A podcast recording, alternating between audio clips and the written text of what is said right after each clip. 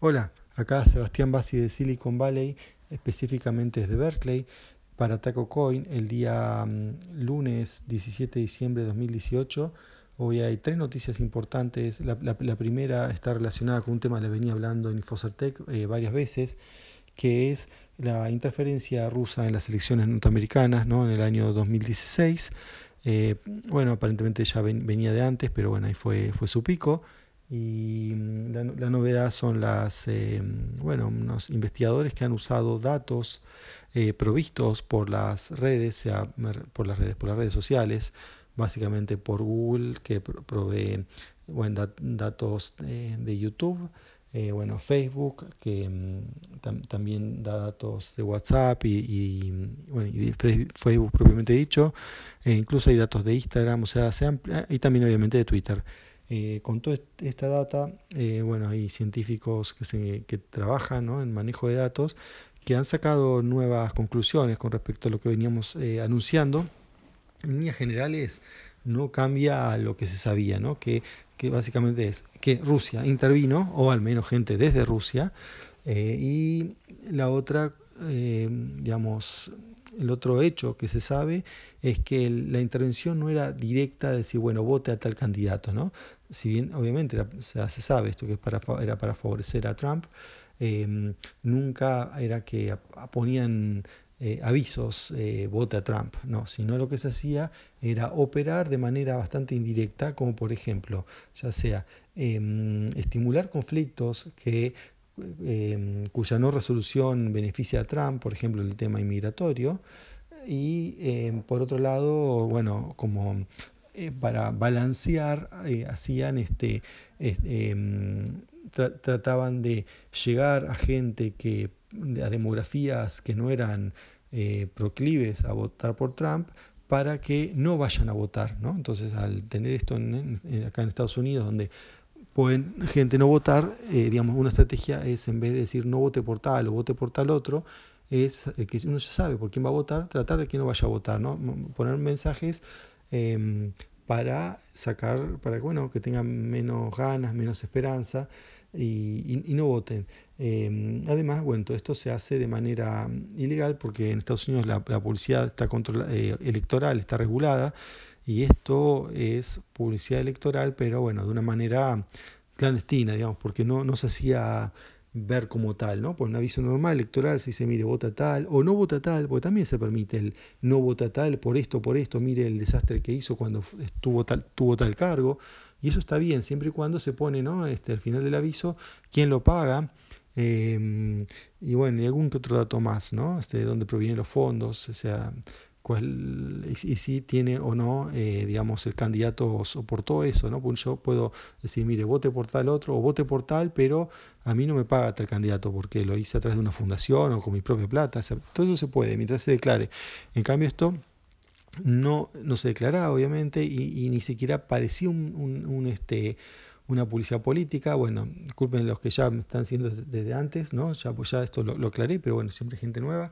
Entonces, el mensaje es que no solo eran mensajes o, digamos, bueno, obviamente noticias falsas, y también eh, hasta han organizado marchas, demostraciones y cosas, eh, todo desde Rusia. Y bueno, lo que se ha visto es, por ejemplo, que en algunos casos ni siquiera se ocupaban en cubrir las pistas, ¿no? O sea, eh, porque cuando a veces cuando uno pone una publicidad en, esto, en estas redes, a veces le pregunta cuál es el sitio que uno tiene de referencia por cualquier cosa o para que le hagan un link o no, o por ahí no es para que le hagan un link, por cualquier cosa a veces piden un sitio y ponían sitios de Rusia, a veces ponían número de teléfono de Rusia y a veces, bueno, obviamente pagaban también con rublos. O sea, era claro, ¿no? El, origen de todo esto. Em, pero bueno, a, las redes ¿no? No, no, les importó.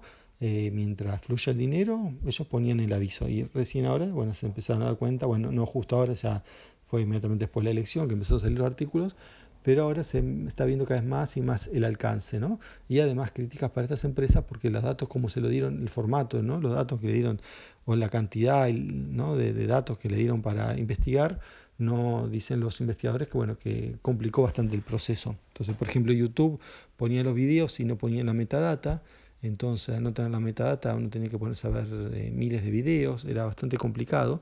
eh, pero lo que, lo que sí tenían era en el URL, entonces veían desde qué sitios hacían URLs para ver, eh, perdón, desde qué sitios posteaban los URLs para ver, bueno, qué, mm, qué, relación hay entre los videos y los sitios que lo promocionan, ¿no? Y ahí se, se confirma todo esto que les vengo diciendo. Así que bueno, eso es también ¿no? una información bastante negativa, especialmente para Facebook. Pero bueno, también ahora se ve que está hasta en Instagram, con una cosa que pasaba totalmente Instagram, eh, pasaba bastante más desapercibido, pues usa menos para política, pero bueno, lo han usado, ¿no? No se han privado de nada. Este, tampoco lo que es este, este, este estudio no dice qué influencia tiene eh, todo esto, ¿no? O sea, dice, bueno, mira, pasó esto, esto y esto, acá se hizo tal cosa, lo que no se puede saber está bien. Eh, cuánta gente fue a votar o dejó de votar por esto y si efectivamente movió la elección o no. Eh, eso no lo dice. Por ahí está bien, Rusia hizo todo eso, pero igual hubiese ganado el candidato que ganó, no, no podemos decir, ah, sí, ganaron, ganó Trump porque hubo hackers rusos que pusieron publicidad, no, eso no está diciendo el artículo, pero si está diciendo hubo, eso, eso sí, eso es cada vez, eh, bueno, eh, menos gente lo, niega, porque bueno, esto, esto viene aparte, es un estudio encargado de un comité bipartidario, ¿no? que están ahí tanto demócratas como republicanos, y bueno, esto ya se adelantó, pero se dará con, a conocer oficialmente en pocos días y va a tener la firma de los dos partidos. Bien, eso el tema de interferencia rusa. Eh, bueno, también un tema de seguridad. Eh, ahora, una novedad es que se ha descubierto un malware que em, la, la, manera de comandarlo, o sea, de, mandarle cuando una vez que está instalado y uno quiere mandarle eh, para que haga cosas, eh, bueno, siempre, siempre de distintas maneras, ¿no? Pues se hace remotamente. Yo tengo, si yo infecto máquinas, después de alguna manera tengo que mandarle el comando para decir, bueno, captura pantalla o eh, mándame, no sé, tal, tal archivo de la computadora o abrir un puerto, lo que sea. Eso, bueno, la, la, novedad ahora este, es que encontraron en, dentro de memes eh, estas imágenes que, que, se, que, se, comparten, ya sea con mensajes, con mensajes eh, ya sea graciosos o políticos o lo que sea, bueno, adentro del mensaje, perdón, adentro del, este, de la imagen, ¿no? hay campos donde se pueden poner datos, bueno, hay comandos, por ejemplo, barra print, que es para hacer un screenshot y así. Esto significa que algo tan inocente como los memes pueden estar siendo usados para eh, comandar un virus. O sea, bueno, no es para asustar, decir, uy, no, no, no veamos memes porque son todos peligrosos, no, no, nada que ver. Pero bueno, sino es para ver, para, bueno, saber qué, qué, es lo que está pasando, ¿no? O sea, eso cada uno tomará la, las precauciones del caso. Bien, y por último, un tema de, de Amazon, ¿no? un artículo creo que en Business Insider, no, perdón, en Wall Street Journal, que habla sobre los, eh, los distintos fraudes que se hacen para que los productos estén primero en la lista, ¿no? Para, eh, me refiero cuando uno ve un producto X, eh, habiendo muchos similares, bueno, unos tienen que estar primero. Entonces, ¿cómo se hace para estar ahí en el ranking? Eh, bueno, eh, entrevistaron a un asesor de, de, esto que le dicen profesor de Amazon, ¿no? o sea, de origen chino, porque bueno, en China es donde, de donde salen eh, todo esto en el sentido que es donde se venden los productos, o sea, son, la mayoría de los productos son de origen chino, entonces entre los mismos, los mismos distintos fabricantes chinos se pelean, fabricantes y revendedores, ¿no? Y, y, bueno, entre ellos para ver cuál está arriba, ¿no? Las búsquedas. Eh, ¿Por qué? Porque la diferencia entre estar arriba o estar este, ¿no? Por el medio o abajo eh, son muy, muy eh, notorias, ¿no? O sea, que está puesto como eh, más comprado, best seller, ¿no? best choice, no sé cómo lo llaman en Amazon, ese que realmente la gente termina comprando en su gran mayoría porque bueno, muchos productos son muy parecidos y en muchos casos en realidad son iguales, de hecho porque pues son los mismos productos y le cambian la marca, eso pasa con muchísimos genéricos. Entonces, la, digamos, el comprador está ante una variedad o aparente variedad de, de productos, eh, es como que le cuesta decidir, entonces bueno, eh, no se va a poner a mirar el, todo las, todos los, los, parámetros, todos los reviews eh, y todas las características y leer cada uno de los cientos de, de, ítems que parecen lo mismo. Entonces, ¿qué hace? Compra el que dice más comprado, dice, será más comprado por algo, va y compra ese.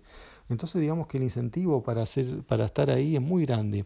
Por eso surgen esta clase de profesores de Amazon que, bueno, ellos dicen que ellos no hacen las cosas, pero eh, eh, le dicen qué es lo que tienen que hacer o cómo defenderse de ataques, ¿no? Porque se atacan entre ellos.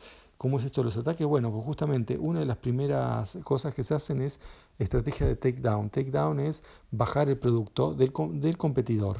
Em, ¿Cómo se baja el producto de un competidor? Bueno, eh, reportando que primero comprando el producto y devolviéndolo.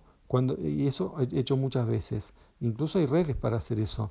¿Y mm, por qué? Porque cuando se devuelve un producto, muchas veces eh, en Amazon se activa una alerta, incluso hasta se deja de venderlo. Y además, no solo que se devuelve, porque bueno, devuelve puede ser una, una, devolución, puede ser porque, no sé, a alguien no le gustó el color y lo devuelve, o porque alguien compró algo que es incompatible con su sistema. O sea, hay razones de devolución que eh, no tiene nada que ver con que el producto sea malo, pero cuando uno pone en la razón de devolución, el producto es fake, ¿no? Em, lo que sería no, auténtico, o el producto no es igual que la descripción, o no funciona, todas esas cosas alertan a, Amazon para que eh, lo saque de la venta. ¿no? Entonces, eh, bueno, este profesor de internet enseña cómo hacer eso a otro y cómo, y cómo recuperarse si se lo hacen a uno. Por otro lado, también otra técnica es el los fake reviews. Esto uno se lo puede imaginar, ¿no? que no todos los reviews son eh, reales, o sea, muchos, especialmente los que uno se da cuenta que están en un inglés malo o que em, directamente son muy poquitas palabras, tipo awesome product, eh, no sé, fantastic, eh, eso, bueno, en general todo trucho. Entonces, bueno, tienen lo que son granjas de, digamos, de redactores escribiendo Em, párrafos y párrafos de, un producto y a veces uno lo descubre porque por ahí está haciendo reviews de otro producto, claro, porque hacen reviews de tantos productos que a veces se hacen copy-paste, se equivocan y bueno, este, em, y uno lo puede em, diferenciar así, pero bueno, Así que los reviews hay que tener mucho cuidado, ¿no? Cuando uno los lee, dice, no, obviamente no van a ser todos truchos, pero bueno, siempre hay reviews truchos en el medio porque eso le hace tener, em, por ejemplo, cinco estrellas, más posibilidad de estar, de estar arriba cuanto mejores reviews tenga. Bien, y después otra de las este, estrategias es las ventas falsas.